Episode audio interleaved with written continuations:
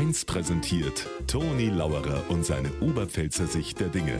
Immer werktags kurz vor 1 im Regionalprogramm für Niederbayern und die Oberpfalz auf Bayern 1.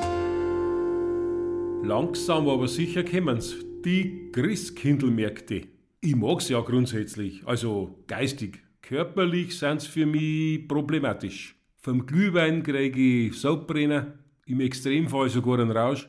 Von den drei, vier Bratwurstzemmeln kriege ich ein Völlegefühl. Von den gebrannten Mandeln wird's noch völler. Und vom Umeinanderstehen kriege ich kalte Fäß. So leid es mir tut, ich mau heuer meine Konsequenzen ziehen. Ich tau über meine Socken wohl eine Strümpf drüber.